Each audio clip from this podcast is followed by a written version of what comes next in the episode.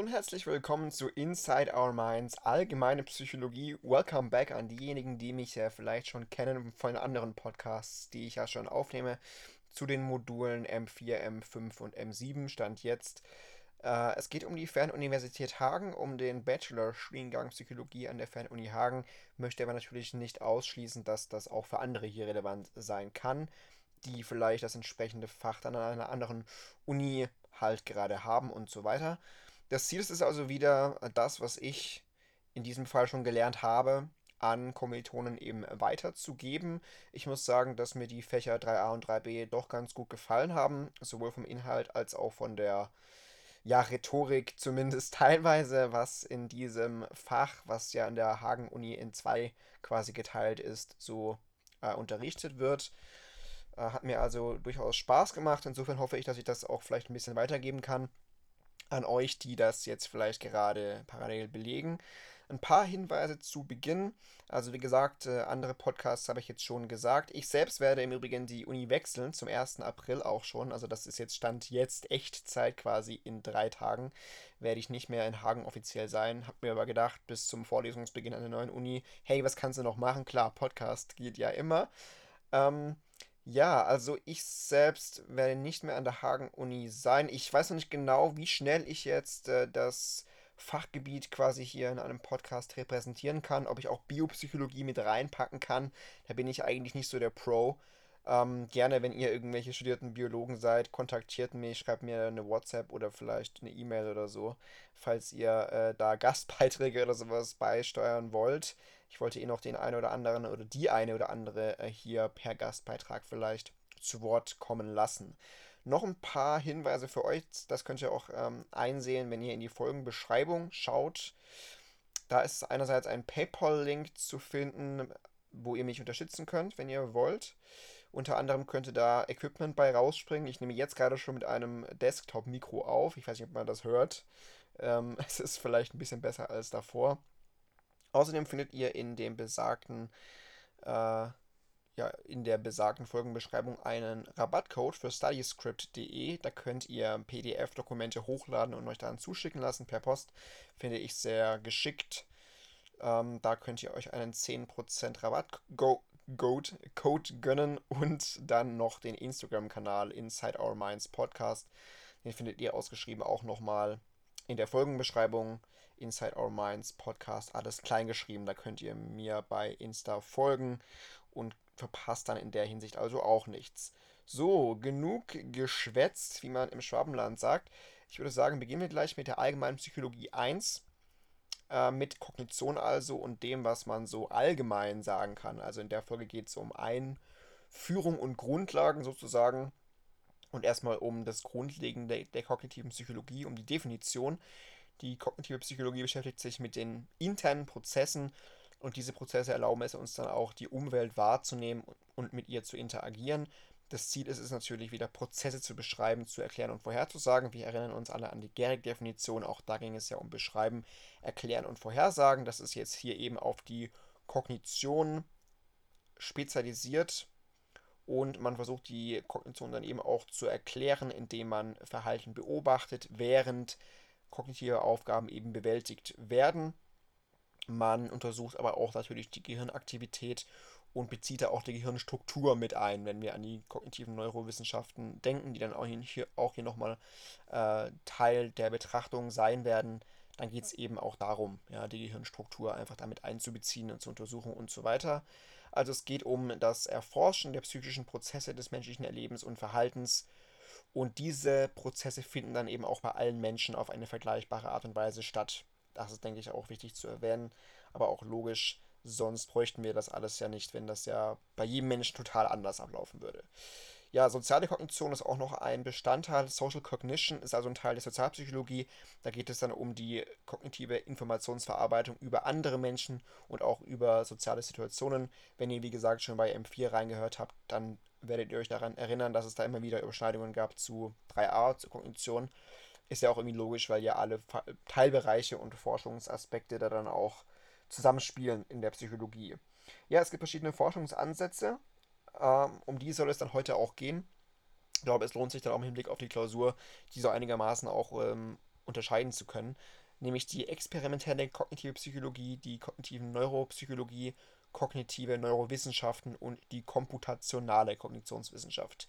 Das sind also die vier Forschungsansätze. Ähm, zu Beginn ging es dann noch so ein bisschen wiederholend auch um ein paar Begriffe, die ihr schon, ich meine auch aus M2 kennen solltet, um die Replikationskrise zum Beispiel. Eine Replikation ist immer die Wiederholung eines Experiments, indem man die gleiche Methodik nutzt, indem man auch das gleiche Design nutzt. Das heißt, ähm, das sollte dann natürlich zu gleichen Ergebnissen auch führen. Allerdings hat man 2015 herausgefunden, dass nur 36% der Studien repliziert werden konnten. In der kognitiven Psychologie waren es immerhin 50%, aber generell natürlich muss man sagen, ja, ist natürlich nicht so optimal, wenn man nur sehr wenig äh, replizieren kann. Auch die Effektstärken sind in den Replikationen immer gericht, äh, geringer als berichtet. Ähm, es gibt natürlich auch Gründe und Ursachen für diese Replikationskrise.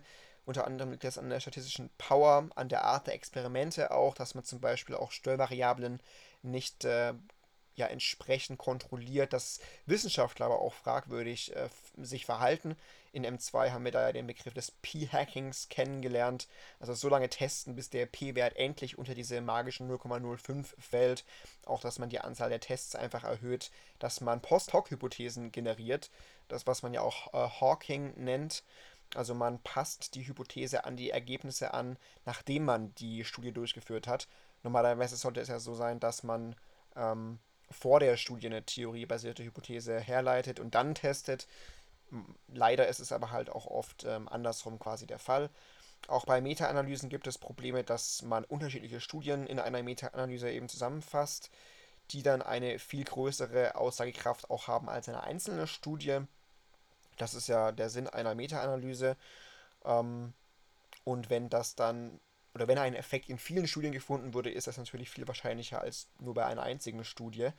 Diese Meta-Analyse ist nicht das Problem. Die Probleme sind aber äh, die, die Vergleichbarkeit der Studien. Oft vergleicht man äh, ja, Äpfel mit Birnen so ein bisschen.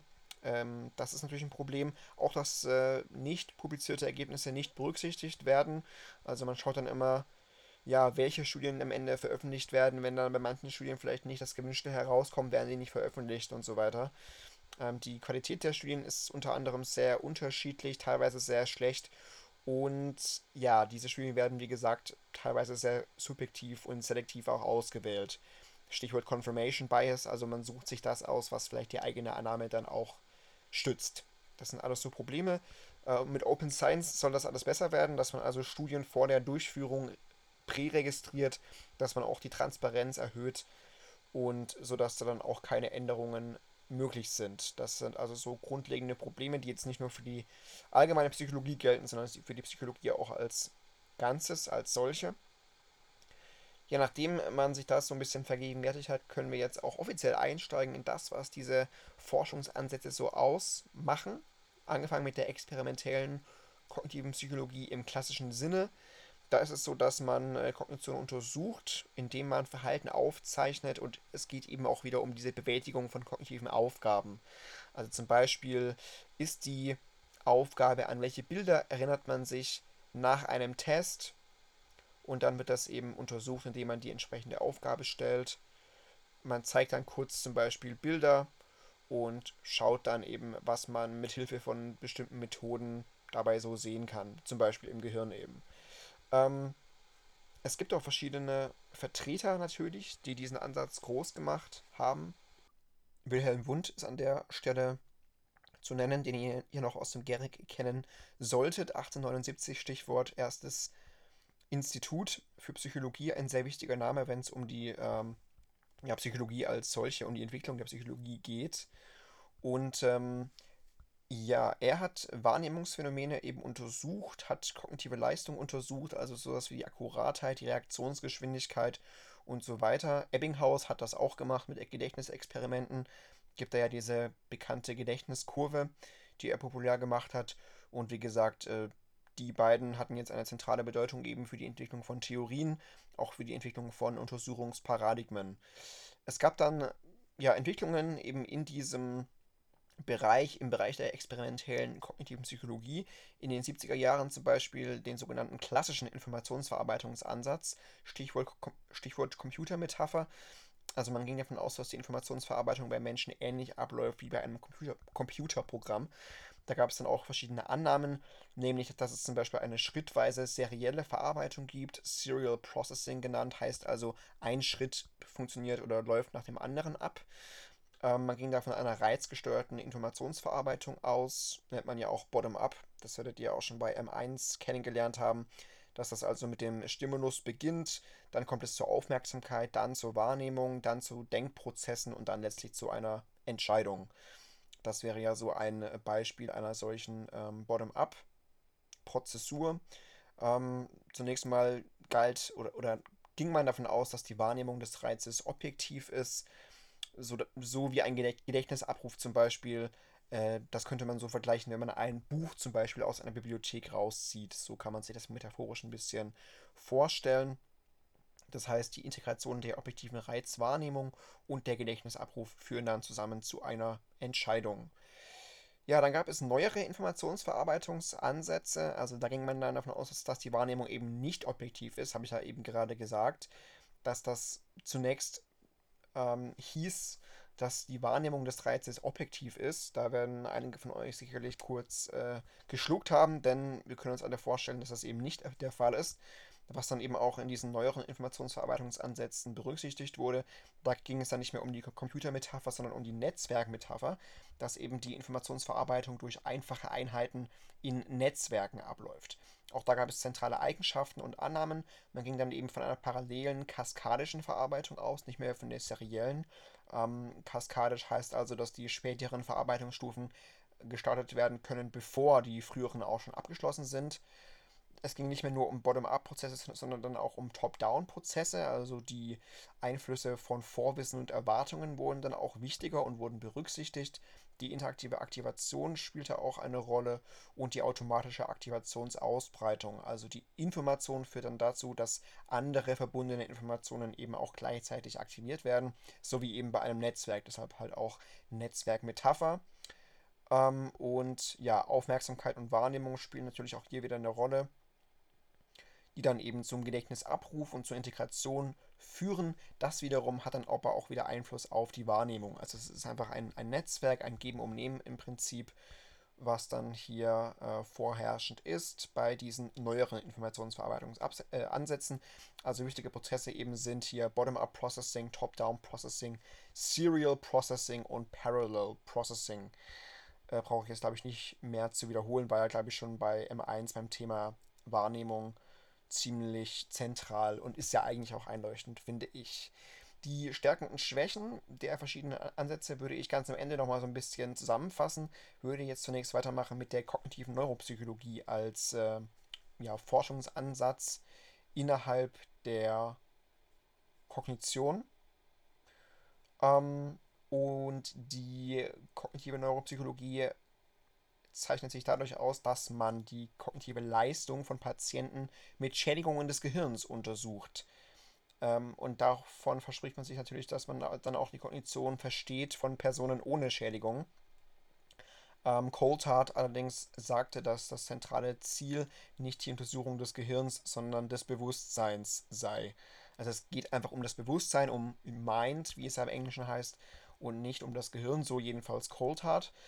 Ähm, ja, im Zuge dieses Forschungsansatzes geht es eben um Läsionen, äh, vermehrt und zentral um Läsionen. Das sind strukturelle Hirnschädigungen von bestimmten Bereichen, eben durch Verletzungen oder Krankheiten, zum Beispiel eben um, die, um den Verlust von Hirnfunktionen, äh, bedingt durch eine Verletzung oder eben eine Läsion.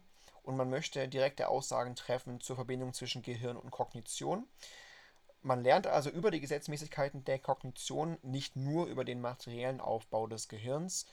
Man vergleicht kognitive Leistungen von Patienten und gesunden Kontrollprobanden während der Bewältigung von kognitiven Aufgaben mittels der Dissoziation und Assoziation unter der Zuhilfenahme von Grundannahmen. Wir werden jetzt gleich erfahren, was diese Grundannahmen sind und auch was man unter Dissoziation und Assoziation versteht.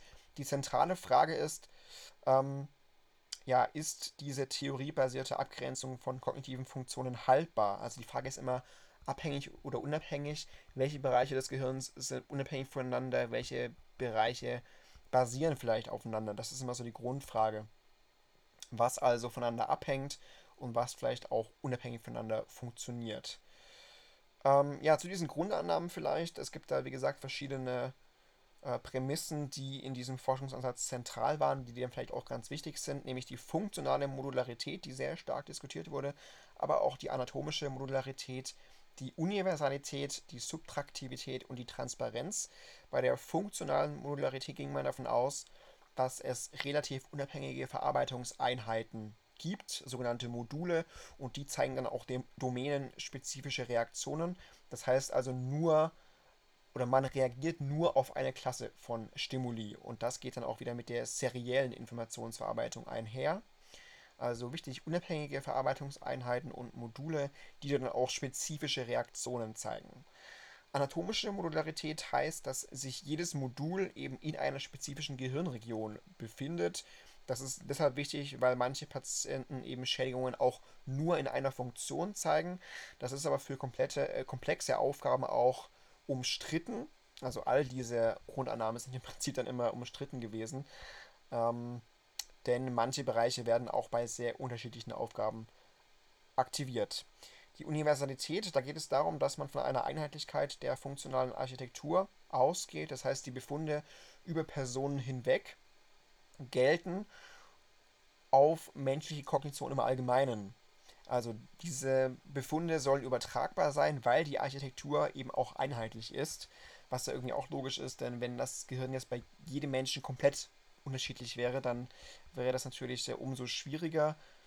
Wir werden dann, wie gesagt, noch hören, dass das nicht so ganz einheitlich ist, wie man sich das vielleicht wünschen mag, aber natürlich gibt es schon Gemeinsamkeiten zwischen den Menschen. Wir haben ja nicht alle ganz andere Gehirne, das wäre schon sehr äh, sonderbar, wenn das so wäre. Subtraktivität, die nächste Prämisse, heißt im Prinzip, dass Schenkungen des Gehirns zu spezifischen Ausfällen von Modulen führen. Also heißt im Prinzip auch laut, laut Literatur, die es ja auch für 3a zu lesen gilt, ob, das, ob man das dann macht, äh, das überlasse ich mal euch, dass eben Menschen auch Ausfälle, also Ausfälle von bestimmten Regionen, nicht durch andere Module kompensieren können. Ähm, das, das zur Subtraktivität und Transparenz heißt eben, dass äh, die, oder da geht es um die Theorie zur Performance von gesunden Individuen und das kann dann durch die Performance eines Patienten mit Schädigung minus des Einflusses der Läsion aufgezeigt werden. Da geht man dann also von der äh, Transparenz aus. Auch das spiegelt im Prinzip wieder, dass die Ausfälle eben nicht durch andere Module kompensiert werden können. Also, äh, wie gesagt, Performance ist da das Stichwort. Gesunde Individuen und das kann man eben aufzeigen durch die Performance eines gehirngeschädigten Patienten minus des Einflusses der Läsion. So viel zur Transparenz. Jetzt zu den Methoden. Ich habe das ja schon angesprochen. Ähm, Stichwort Dissoziation, einfache Dissoziation, Doppeldissoziation und Assoziation. Was versteht man darunter? Also ähm, die Dissoziation, wenn man das googelt, dann findet man mal die einfache Erklärung, dass man da unter einer einfachen Dissoziation die Auftrennung eines neurologischen Prozesses in Teilprozesse versteht. Meistens geht es also um einen Ausfall einer isolierten neurologischen Funktion, beziehungsweise wird das dann eben durch den Ausfall einer einheitlichen isolierten neurologischen Funktion kenntlich gemacht. Ähm, also lässt sich die Auftrennung eines neurologischen Prozesses in verschiedene Prozesse. Also äh, einfaches Beispiel, es geht um einen Patienten mit einer Hirnschädigung in einem spezifischen Bereich. Jetzt fragt man sich, ob die geschädigte Region für eine bestimmte Aufgabe notwendig ist, zum Beispiel eben KZG, LZG, Langzeitgedächtnis, Kurzzeitgedächtnis. Also Personen bearbeiten zwei Aufgaben. Es gibt also auch eine Kontrollgruppe natürlich immer. Und jetzt fragt man sich, gibt es Unterschiede zwischen den Gruppen bei den Aufgaben? Es gibt natürlich auch Probleme, zum Beispiel dann, wenn Aufgabe 1 einfach schwerer ist. Ähm, als Aufgabe 2 zum Beispiel, weil natürlich muss man immer alles stabil halten. Und wenn dann einfach eine Aufgabe schwerer ist als die andere, kann man natürlich wieder keine gescheiten Rückschlüsse ziehen. Also auch da gibt es natürlich immer Probleme. Aber allgemein sind diese Methoden schon gängig und auch oft angewandt. Bei der Doppeldissoziation geht es eben darum, dass ein Patient Beeinträchtigungen zeigt bei einer Aufgabe A, aber problemlos Aufgabe B bewältigen kann beim anderen Patienten ist es aber, ja vielleicht so, dass der bei der Aufgabe B, Aufgabe B beeinträchtigt ist. Aufgabe A hingegen aber problemlos bewältigen kann. Und das beweist dann ja wiederum, dass die beiden Aufgaben äh, von zwei voneinander unabhängig funktionierenden Prozessen verarbeitet werden müssen, die dann auch in unterschiedlichen Hirnarealen lokalisiert sind. Und durch diese Erkenntnisse kann man dann auch wieder natürlich Rückschlüsse ziehen auf die Verarbeitung im Gehirn. Also wie ihr merkt, geht es dann jetzt auch wieder um die Frage Unabhängigkeit oder nicht, habe ich ja gerade eben schon erwähnt. Das ist eben immer so die zentrale Frage, was so im Gehirn unabhängig voneinander funktioniert und abläuft. Geht also um die gewisse Evidenz für die Abgrenzung von Funktionen und um relevante Gehirnregionen. Da gibt es dann auch diese Fernsehmetapher, also bei einem Fernseher fällt plötzlich die Farbe weg, es entsteht ein Schwarz-Weiß-Bild ähm, daraus kann man dann schließen, dass die Übertragung des Bildes und die Übertragung der Farbe zwei separate Prozesse sein müssen. Aber es ist eben nicht nur eine einfache Dissoziation, da die beiden Prozesse nicht unabhängig voneinander sind. Denn es ist nicht möglich, dass kein Bild, aber Farbe übertragen wird. Das wäre das Beispiel zur Doppeldissoziation von Parkin aus dem Jahr 96, was es vielleicht auch ein bisschen veranschaulicht und ein bisschen ähm, anschaulicher macht. Zur Assoziation, da geht es darum, dass Symptome und Leistungseinschränkungen äh, verstärkt in Aufgaben X und Y gemeinsam auftreten bei verschiedenen äh, Patientengruppen. Man geht dann also von einer gemeinsamen Ursache aus für etwas, das nennt man dann ja auch Syndrom. Ähm, allerdings ist das auch wieder limitiert, denn nicht immer muss das dieselbe Ursache haben. Kann auch sein, dass es zum Beispiel in benachbarten Hirnregionen einfach auftritt und man, man das dann nicht so genau lokalisieren kann, weil das einfach äh, ja sehr eng verzahnt ist im Gehirn und wie gesagt benachbart vielleicht einfach ähm, lokalisiert werden kann. Da wird, glaube ich, in der Literatur das Gerstmanns-Syndrom angeführt. Da gibt es vier verschiedene Symptome für dieses Syndrom. Ähm, eventuell sind da die, die, gleichen Module involviert, aber es ist auch möglich, dass es einfach benachbarte Regionen gibt, die, die dafür verantwortlich sind. So viel dazu. Jetzt zur kognitiven Neurowissenschaft. Da geht es darum, dass man Aktivitäten des Gehirns aufzeichnet bei der Bewältigung von kognitiven Aufgaben, also eine intensive Untersuchung des Gehirns. Es gibt ja 100 Milliarden Neuronen, die komplex miteinander vernetzt sind. Es gibt graue Substanz, die neuronale Zellkörper beinhaltet, auch Gliazellen, Synapsen und so weiter. Das ist dann ja bei 3b weiter Thema. Es gibt aber auch weiße Substanz, da geht es um myelinisierte Axone also Axone, die eben von der Myelinscheide umgeben sind und die dann auch äh, Hirnareale miteinander verbindet. Also ist für die Koordination und Kommunikation im Hirn und Rückenmark dann sehr wichtig. Und prinzipiell, das ist dann auch nochmal bei 3b-Thema, ist das Hirn in vier Lappen aufgeteilt, nämlich in parietal, temporal, frontal und occipital Lappen. Diese sind wiederum getrennt durch sogenannte Furchen, Sulcus genannt. Auch das sollte man sich vielleicht merken, also zumindest diese diese Lappen in der Großhirnrinde im Kortex eben. Das ist nicht so unwichtig, auch wenn man das vielleicht in einer Open Book Klausur nachschlagen kann. Aber schadet vielleicht nicht, diese Lappen zu kennen. Ähm, auch diese Begriffserklärungen bezüglich des menschlichen Gehirns kann man sich vielleicht merken. Wovon rede ich? Von superior, von ventral inferior, von anterior rostral, von posterior caudal und auch von dorsal. Superior heißt ja nach oben, ventral inferior nach unten anterior rostral nach vorne, posterior kaudal nach hinten und dorsal heißt rückenseitig oder oben. Lateral ist auch noch ein Begriff, das heißt eben, ähm, da geht es um die Sicht auf das Außenliegende, auf die außenliegenden Bereiche des Gehirns und medial ist eben der, der Gegenbegriff dazu, da geht es um die Sicht auf im Zentrum liegende Bereiche des Gehirns. Gyri, Singular Gyrus, das sind die Bindungen im Gehirn, nicht zu vertauschen mit Gyros, das war damals in der Vorlesung ein bisschen äh, schwierig zu unterscheiden akustisch. Es geht nicht um Gyros, sondern um Gyrus. Und um die Brodmann-Areale geht es ja auch noch nicht zu verwechseln mit Broca. An der Stelle auch noch sei das erwähnt, die Brodmann-Areale basieren eben auf unterschiedlichen Verteilungen von Zelltypen über verschiedene kortikale Schichten hinweg und wurde eben von Brodmann mal so äh, definiert, deshalb heißen die halt Brodmann-Areale. Und es gibt auch noch verschiedene Schnittebenen. Koronal, das ist eben quer und senkrecht. Sagittal, längs, senkrecht und horizontal ist eben waagerecht. Also die Art und Weise, wie ich quasi durch ein Gehirn durchschneide, um mir das dann anzuschauen. Das ist auch nicht so unwichtig. Dann gibt es eine Theorie der komplexen Topologie oder Vernetzung von Balmore und Spawns aus dem Jahr 2012. Die haben sich mit der Frage beschäftigt, wie die Vernetzung im Gehirn stattfindet. Und da haben sie eben zwei Prinzipien definiert, die prinzipiell gegensätzlich funktionieren nämlich das Prinzip der Kostenkontrolle und das Prinzip der Effizienz. Das Prinzip der Kostenkontrolle besagt, dass es wenige Verbindungen gibt und kurze Distanzen, aber eine geringe Effizienz. Das Prinzip der Effizienz hingegen besagt, dass der Mensch die Fähigkeit hat, Informationen über das Gehirn hinweg zu integrieren, was von einer hohen Vernetzung ausgeht, also oder für eine hohe Vernetzung spricht, aber auch für hohe Kosten spricht. Ähm, das sind Prinzipien, die dann auch gegensätzlich sind, denn es ist sehr schwer möglich, eine hohe Effizienz bei geringen Kosten zu haben.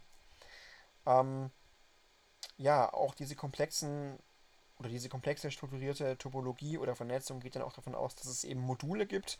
Die haben wir ja schon erwähnt, also Module, kleine Areale, die intern eng vernetzt sind und auch von Hubs geht man aus im menschlichen Gehirn. Hubs, also HUBS, sind stark vernetzte Verteil- Zentren. Ähm, Collins hat den Begriff Rich Club geprägt, synonym eben für Hubs. Das sind solche Bereiche im Gehirn wie zum Beispiel der ACC, der Anterior Cingulate Cortex, betrifft die Brotmann-Areale 24, 32 und 33. Brotmann-Areal wird eben mit BA abgekürzt.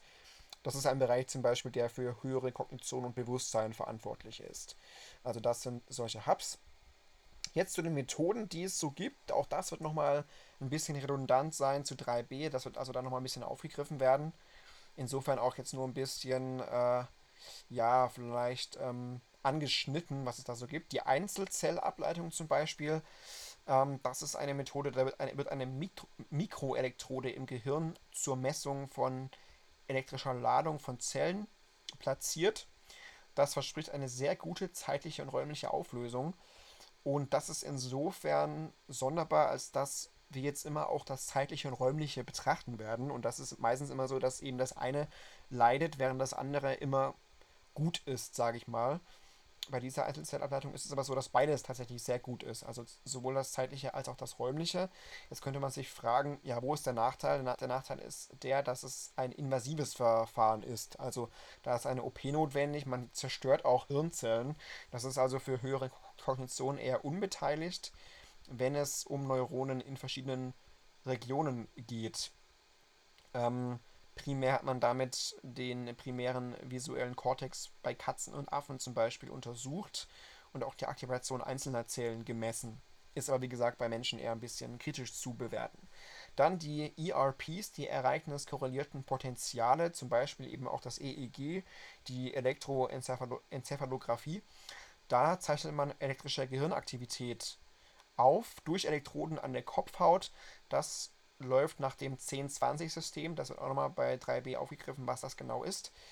Da werden also wiederholt Reize dann dargeboten oder Ereignisse dann eben dargeboten und man zeichnet das dann eben auf und mittelt das zu einer Wellenform. Hat auch eine sehr gute zeitliche Auflösung von wenigen Millisekunden, aber wiederum eine geringe räumliche Auflösung.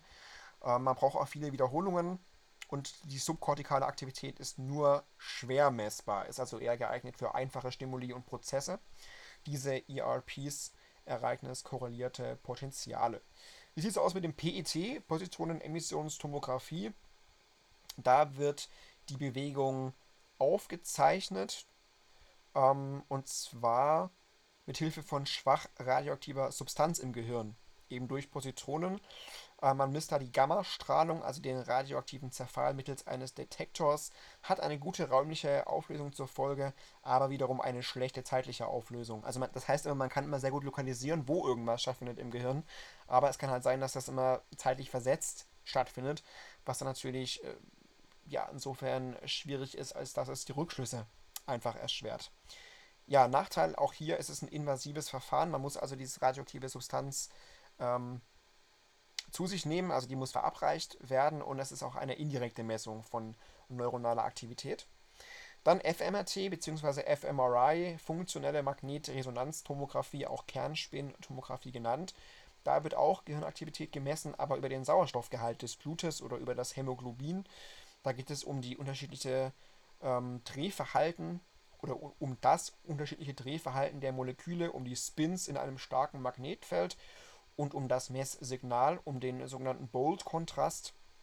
Bold steht für Blood Oxygen Level Dependent. Ähm, man vergleicht das dann mit einer Kontrollbedingung. Das Ganze hat eine sehr gute räumliche und eine mittlere zeitliche Auflösung. Hat natürlich aber auch wieder Nachteile dafür, dass es eine recht gute Auflösung hat, sowohl räumlich als auch zeitlich.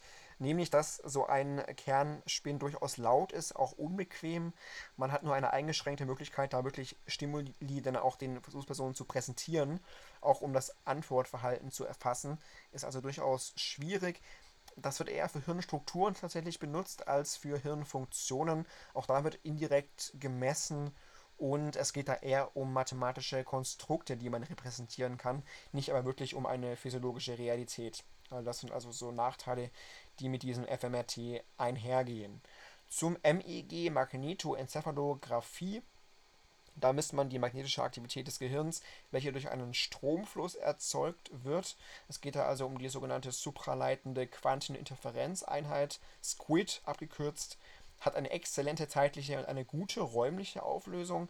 Jetzt kann man sich wieder denken, okay, das ist beides sehr gut, muss ja also auch wieder irgendeinen Nachteil haben. Ja, dieses MEG ist sehr teuer, ist aber auch noch eine sehr neue Technologie und demnach auch noch unkomfortabel. Ähm, wie sieht es aus mit der repetitiven transkraniellen Magnetstimulation, TMS oder RTMS abgekürzt? Da geht es darum, spezifische Bereiche des Gehirns durch starke Magnetfelder zu hemmen. Ähm, bei der repetitiven Methode nimmt man hingegen schwächere Felder, muss das dann aber wiederholt machen. Man kann da Kausalschlüsse ziehen bezüglich der Beteiligung von Hirnarealen an der entsprechenden Leistung, die eben untersucht wird. Ähm, auch hier gibt es aber wieder Nachteile natürlich. Die Auswirkungen von solchen Verfahren sind komplex und noch nicht ganz verstanden. Also die Sicherheit der Teilnehmer ist natürlich da ein Thema. Auch die Lokalisierung ist nicht vollkommen klar, also ob die Läsion dann auch wirklich dort auftritt, wo man sie sich erwünscht. Und ähm, ja, die kann auch nur auf Bereiche unterhalb des Knochens angewandt werden. Also auch hier gibt es Bedingungen und Einschränkungen, Limitationen des Verfahrens. Ähm, aber eben sehr gut, weil ähm, Kausalschlüssel eben wie gesagt gezogen werden können. Und zu guter Letzt noch TDCS, transkranielle Gleichstromstimulation.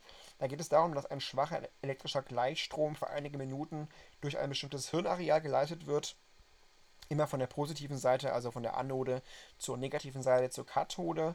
Die positive Ladung erhöht die kortikale Erregbarkeit und steigert dann auch die Leistungsfähigkeit. Man spricht dann von der anodalen Stimulation und die negative Ladung vermindert die kortikale Erregbarkeit und beeinträchtigt die Leistungsfähigkeit. Also die kathodale Stimulation ist auch ein relativ neues Verfahren, verursacht aber keine unabhäng äh, oder wenig bis keine Unannehmlichkeiten für die Teilnehmer, was natürlich immer wichtig ist, denn man möchte ja immer möglichst wenig Einschränkungen haben für die Teilnehmer. Auch da äh, sind die Auswirkungen dieses Verfahrens aber komplex und auch noch nicht vollkommen verstanden. Also wenn man es nochmal zusammenfassen möchte, diese, Einzelzellableitung, wie gesagt, zeitlich und räumlich eben sehr gut, aber halt äh, invasiv. EEG zeitlich sehr gut, räumlich leider gering zu bewerten. PET ist zeitlich schlecht, räumlich hingegen eher gut. FMRT, FMRI zeitlich mittelmäßig, räumlich sehr gut. Ähm, MEG zeitlich sehr gut, räumlich gut. Dahin gehen aber halt nicht so verstanden das Ganze. Und TMS oder RTMS sowie TDCS kann man beides schlecht angeben, weil es einfach noch nicht vollumfänglich verstanden wurde. Da ist also noch Forschung durchaus äh, zu leisten. Die Pflichtliteratur sagt auch noch ein bisschen was zum TMS, zu Vorteilen des TMS. Eben, dass es kausale Schlüsse erlaubt, dass es auch flexibler als die kognitive Neuropsychologie ist, weil man eben auch Untersuchungen an denselben Personen vornehmen kann. Auch flexibler ist das Ganze, weil die Hirnregionen gezielter beeinträchtigt werden können, auch kleinere Bereiche und es ist auch möglich festzustellen, wann eine Hirnregion am stärksten aktiviert wird. Also da gibt es verschiedene Vorteile ähm, dieses Verfahrens. Und jetzt zu einem weiteren Forschungsansatz, nämlich zur komputationalen Kognitionswissenschaft. Da geht es um die Entwicklung von mathematisch spezifizierten Modellen, um eben die Kognition besser beschreiben und vorhersagen zu können. Also was versteht man unter einer komputationalen Modellierung? Eben, dass man Modelle programmiert, die dann Aspekte menschlicher Kognition nachbildet. Man kann also plump sagen, ja, mit dem PC irgendwas nachbilden, was dem Menschen dann einfach ähnelt und der menschlichen Kognition eben ähnelt. Da geht es dann auch viel um die artifizielle künstliche Intelligenz, also darum, Computersysteme zu erstellen, die intelligente Ergebnisse erzielen können. Es geht auch wieder um kognitive Architekturen, also um domänenübergreifende kognitive Modelle und dann eben auch um Algorithmen, also um computationale Prozeduren, um ein Set, ähm, mit dem man eben von der oder mit definierten Schritten zu einer Problemlösung einfach gelangen kann. Ja, muss immer irgendwelche Schritte geben, um dann zu einer Problemlösung zu kommen. Jetzt gibt es zu diesem Forschungsansatz verschiedene Modelle, zum Beispiel das Modell der konnektionistischen Netzwerke von Rummel, Hart und McClelland aus dem Jahr 1986. Die beiden haben auch wieder die Netzwerkmetapher dafür verwendet, um dieses äh, Modell zu erklären. Also es geht um eine vereinfachte Nachbildung von neuronalen Verbindungen im Gehirn. Ähm, und zwar geht es da einfach um die Vorstellung, dass das Gehirn im Prinzip ein Bündel von Zellen ist, welche, also welches, also die Bündel von Zellen ähm, unterstützen Wahrnehmung und Handlung dann dadurch, dass sie kontinuierlich, also immer wieder und fortlaufend versuchen, die eingehenden Signale ähm, mit Top-Down-Prozessen zu verbinden. Also wir haben Zellen und Bündel von Zellen und diese Zellbündel sollen die Wahrnehmung einfach unterstützen, indem sie eingehende sensorische Signale mit Erwartungen und Vorhersagen verbinden. Man könnte also sagen, Bottom-up im Prinzip mit Top-down verbinden, denn das, denn das, was ja eingeht sensorisch, das ist ja immer eigentlich das Bottom-up und diese Erwartungen und Vorhersagen ist ja Top-down und das muss immer miteinander verbunden werden irgendwie. Also man könnte im Prinzip von einer äh, bidirektionalen Kaskade sprechen und diese Struktur, diese generative Struktur versucht eben einen Vorhersagefehler zu minimieren. Ähm, das ist also das zum konnektionistischen Netzwerk. Ähm, es gibt eben solche Ähnlichkeiten zwischen Gehirn und neuronalen Netzwerken. Deshalb ist ähm, dieses Modell auch durchaus positiv zu bewerten. Auch dass das durchaus flexibel ist gegenüber der realen Welt, also ein robustes Modell letzten Endes. Aber natürlich gibt es auch Schwächen zu diesem Modell, nämlich dass sich solche Muster überlagern können. Ähm, also neuronale Netzwerke lernen leicht durch Assoziationen und Muster, allerdings weniger gut. Und diese Analogie Hirn Strich neuronales Netzwerk ist auch eingeschränkt. Also natürlich gibt es Ähnlichkeiten, aber eine solche Analogie ist immer auch limitiert. Ähm, da gibt es auch den Begriff der Backpropagation und dieses Prinzip ist nicht ausreichend nachgewiesen. Auch da bei dieser Backpropagation geht es um die Minimierung von Vorhersagefehlern. Was das genau ist, kann ich euch leider an der Stelle nicht weiter erläutern. Ähm, das geht dann, glaube ich, auch eher in die Informatik rein. Und ja, diese Analogien kann man, glaube so zusammenfassen, die man da immer wieder zieht zwischen ähm, ja, äh, Psychologie und ähm, Informatik im Prinzip, ähm, die sind halt, wie gesagt, nur limitiert gültig. Ähm, ja, wie eben erwähnt, als eine Analogie Hirn und neuronales Netzwerk ist halt eingeschränkt und da ist nicht alles nachgewiesen in der Hinsicht. Dann gibt es ein Standard Model of Mind von Laird, wenn ich ihn richtig ausspreche, aus dem Jahr 2017, also ein recht neues Modell. Da geht es um den oder legt den Fokus auf die Gemeinsamkeiten von verschiedenen kognitiven Architekturen. Ähm, da geht es also viel um das Gedächtnis. Das ist ja auch ein Thema, dem wir uns noch näher widmen werden. Das Gedächtnis und all die verschiedenen Ansichten, die man so auf das Gedächtnis hat. Also dieses Standard Model geht davon aus, dass das prozedurale Gedächtnis den vollen Zugriff hat auf das Arbeitsgedächtnis. Die zentrale Annahme geht also von einem sogenannten kognitiven Zyklus aus. Es dauert 50 Millisekunden, bis so ein Zyklus ungefähr abgeschlossen ist. Geht also vom prozeduralen Gedächtnis aus. Ähm, dann erfolgt der Abruf aus dem LZG Die Änderung des Arbeitsgedächtnisses ist möglich und dann kommt es zur Auslösung von Bewegung. Da ist die serielle, aber auch die parallele Verarbeitung involviert bei diesem Prozess. Ähm, ist also ein nützliches Modell, aber auch unvollständig, denn die verschiedenen Subtypen von Gedächtnisteilen werden hier nicht unterschieden. Also da werden wir uns ja wie gesagt auch noch näher mit dem Gedächtnis beschäftigen. Das prozedurale Gedächtnis kann ich ja vorweggreifen, das äh, weiß ich jetzt gerade noch, ist quasi das Gedächtnis, das immer für das Wie verantwortlich ist. Also da wird gespeichert, wie etwas gemacht wird. Ja, wenn ihr zum Beispiel Autofahren gelernt habt, dann ist das dort gespeichert, wie ich also quasi etwas an, äh, an wie ich etwas anfahre, hätte ich was gesagt, ja, wie ich anfahre, ähm, wie das eben funktioniert und so weiter. Das ist eben in diesem Gedächtnisteil unter anderem gespeichert. Ja, das sind mal so zwei Modelle. Ähm, ja, generell kann man zu diesem Forschungsansatz sagen, zu, diesem, zu dieser komputationalen Kognitionswissenschaft, dass es einen konvergierenden Methodeneinsatz gibt, Conver Convergent Operations auch genannt. Also man versucht verschiedene Methoden einzusetzen mit unterschiedlichen Stärken um natürlich dann auch den Forschungsgegenstand umfassend zu untersuchen. Also wir haben jetzt ja über die verschiedenen Vor- und Nachteile gesprochen.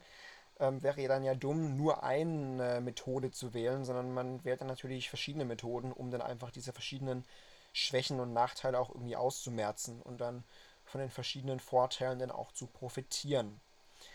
Ja, in der Pflichtliteratur waren dann noch verschiedene Begriffe kurz erläutert von Miyake, wenn es um Experimente geht.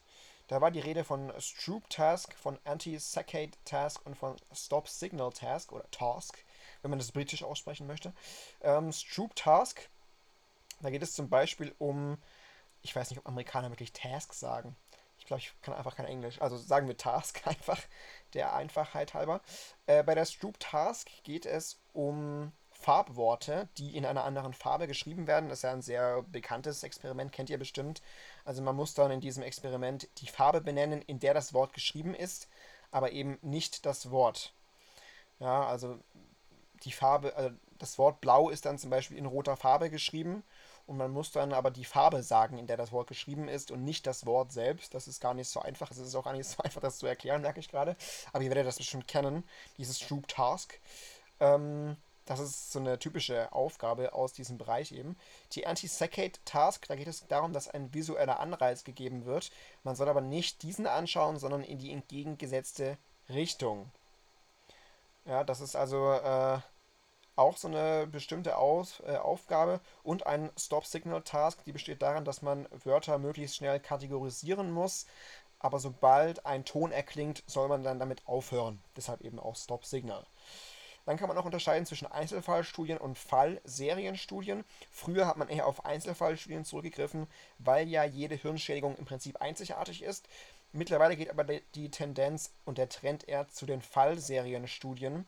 Es werden also mehrere Patienten mit ähnlichen Beeinträchtigungen untersucht und die werden dann miteinander verglichen und man versucht dann daraus Schlüsse zu ziehen. Diese Fallserienstudien haben dann auch Vorteile natürlich. Man erhält mehr Daten, man kann die Variation zwischen den Patienten besser einschätzen und man kann dann auch Theorien auf Basis dieser Patienten ermitteln. Also solche Fallserienstudien haben dann durchaus auch ihre Vorteile. Genau, zum Abschluss nochmal einordnend zum Ende dieser ersten Folge. Was sind so Stärken und Schwächen dieser Ansätze? Also zur experimentellen kognitiven Psychologie ist zu sagen, dass es natürlich durchaus erstmal gut war, dass es äh, so einen ersten systematischen Ansatz gab, um die menschliche Kognition überhaupt zu verstehen, dass das auch überhaupt der Ursprung war für die meisten weiteren Theorien von anderen Ansätzen. Auch ist das ein hochflexibler Ansatz auf unterschiedlichste Aspekte anwendbar. Da gab es auch viele wichtige, auch replizierbare Befunde. Wir haben ja von der Replikationskrise gesprochen, also durchaus auch wichtig, dass man da vieles replizieren konnte. Und dieser Ansatz hatte dann auch einen starken Einfluss auf andere Teilbereiche der Psychologie, zum Beispiel eben auch die Sozialpsychologie, haben wir ja schon erwähnt, dass es da viele Redundanzen gibt, aber auch die Entwicklungspsychologie und die klinische Psychologie konnten von dieser experimentellen kognitiven Psychologie profitieren. Wir haben ja über Wilhelm Wundt unter anderem gesprochen. Gibt aber natürlich auch Schwächen und Einschränkungen, äh, weil kognitive Prozesse oft sehr komplex sind und da sehr viele Prozesse involviert sind. Und es war natürlich auch damals zur damaligen Zeit sehr schwer, da irgendwie etwas Einheitliches zu definieren, was irgendwie alles Komplexe so gut erklären kann. Also Verhaltensnachweise waren damals oft nur indirekte Nachweise für internale Prozesse, weil so Typen wie Wund ja auch indirekt gemessen haben. Also es gab da ja auch indirekte Messmethoden und demnach war das natürlich auch nur bedingt, ja, einfach dann aussagekräftig. Theorien waren oft zu vage und auch sehr schwer empirisch zu testen. Wie gesagt, so ein allumfassendes hat gefehlt, so eine allumfassende Theorie. Und manche Befunde waren einfach sehr spezifisch und demnach wenig generalisierbar. Also man hat sehr spezifisch gemessen, sehr spezifische Tests gemacht und so weiter. Und das ist natürlich nicht das, was man möchte. Man möchte ja immer generalisieren in der Psychologie. Zur ko kognitiven Neuropsychologie da ging es ja um die Hirnschädigungen äh, primär. Diese Doppeldissoziation, von der wir besprochen haben, ähm, liefert starke Befunde für diverse Verarbeitungsmodelle. Auch die Kausalschlüsse zwischen Hirnschädigungen und der kognitiven Performance ist nachweisbar. Also ist natürlich sehr gut, dass man da Kausalschlüsse ziehen kann. Ähm, auch hat es eine unerwartete Komplexität in der Kognition aufgezeigt. Das, was eben noch durch die Experimentelle nicht so möglich war, war hier möglich, dass man auch gemerkt hat, wow, das ist komplex das Ganze. Auch die Gedächtnisforschung wurde dadurch stark beeinflusst und verändert. Und das Ganze, diese kognitive Neuropsychologie, ist so ein bisschen die Brücke zwischen der kognitiven Psychologie und der kognitiven Neurowissenschaft. Aber auch hier gibt es Schwächen und Einschränkungen ähm, zum Beispiel, dass Patienten Kompensationsstrategien entwickeln, die gesunde Menschen nicht aufzeigen. Wir haben also von den Grundannahmen gesprochen und es ist nicht so, dass ähm, ja manche oder dass dann eine solche Subtraktion zum Beispiel stattfindet. Das heißt, Menschen sind eben in der Lage zu kompensieren und irgendwelche Aufgaben dann auch durch andere Hirnregionen äh, zu bewältigen. Ähm, also viele theoretische Annahmen sind einfach zu extrem, zum Beispiel auch diese Modularitätsannahme. Das ist alles schön und gut und stimmt auch so in den Grundzügen, aber so ganz dann halt doch nicht. Ähm, solche detaillierten Prozesse und auch die Verbindungen sind da nicht so gut spezifiziert worden. Auch gibt es eine hohe Ein äh, Anzahl von Einzelfallstudien, was man ja eigentlich nicht möchte. Man möchte ja immer generalisieren. Und diese Hirnplastizität erschwert auch die Interpretation von Befunden.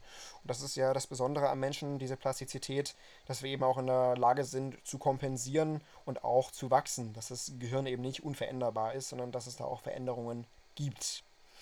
Zur kognitiven Neurowissenschaft. Ähm, es gibt viele verschiedene Techniken, wie wir ja kennengelernt haben viele verschiedene Methoden, auch sehr gute zeitliche und räumliche Auflösungen teilweise. Äh, wir haben eine funktionelle Spezialisierung und, und Hirnvernetzung, die dadurch untersucht werden kann. Wir haben ein TMS ja kennengelernt, was sehr flexibel ist und auch Kausalschlüsse erlaubt. Wir können integrierte Gehirnverarbeitung einschätzen und auch spezifische und spezialisierte Funktionsweisen dadurch äh, ja, besser verstehen und natürlich auch komplexe theoretische Probleme dadurch auflösen durch solche Methoden. Aber auch hier gibt es Kehrseiten der Medaille. Wir haben ähm, ja, funktionelle Neuroimaging-Techniken, die korrelierende Daten liefern. Klar, Zusammenhänge sind immer gut, aber wir möchten ja eigentlich immer Kausalschlüsse haben im besten Fall.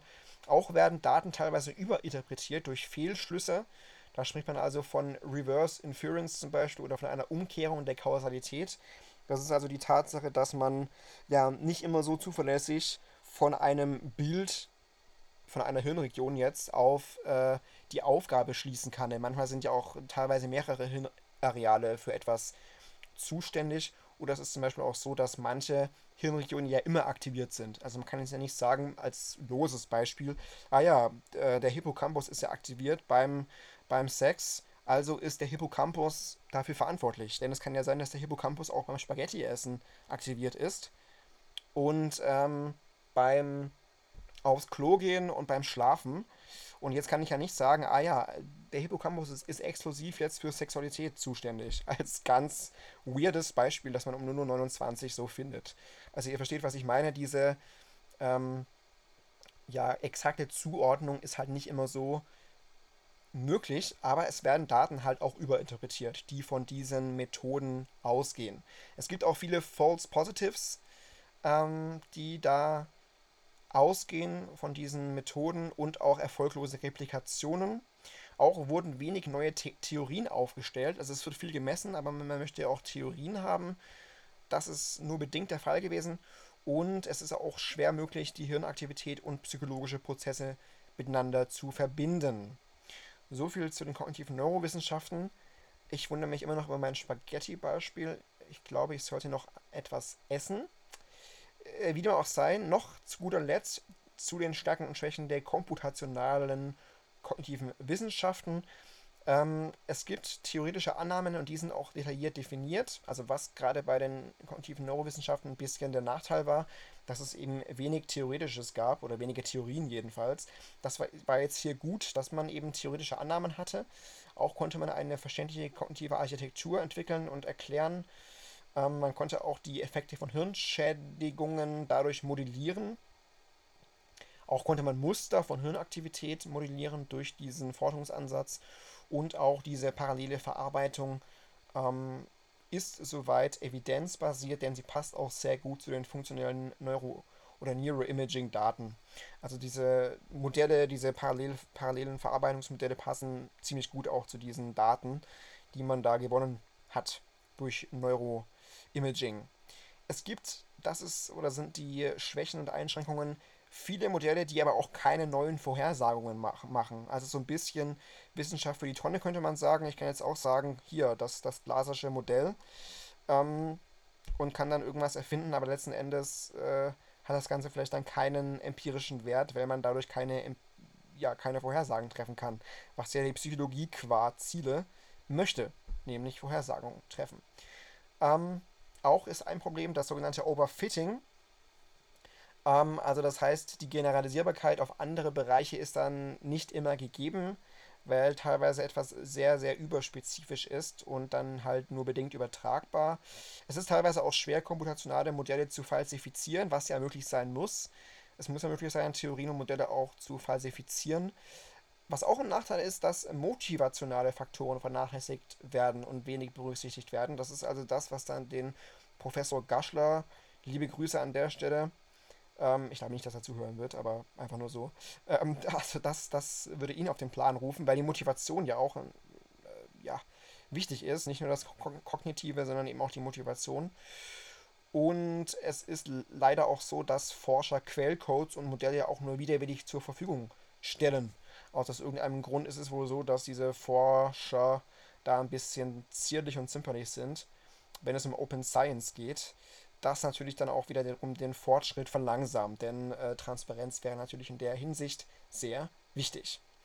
Das soll es von meiner Seite aus gewesen sein. Ich bedanke mich für die Aufmerksamkeit, hoffe, dass ich das ähm, ganz gut wiedergeben konnte. Das waren jetzt die Vor- und Nachteile wirklich grob zusammengefasst.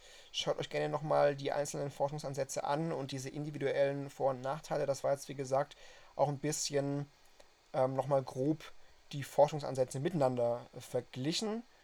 Wie gesagt, hoffe, dass ich das gut bewerkstelligt habe. In der nächsten Folge geht es dann um unter anderem um grundlegende Prozesse der visuellen Wahrnehmung. Also was wir so mit dem Auge wahrnehmen. Bedanke mich, wie gesagt, erstmal für eure Aufmerksamkeit und würde mich freuen, wenn man sich wieder hört. Macht's gut, bleibt gesund und ciao.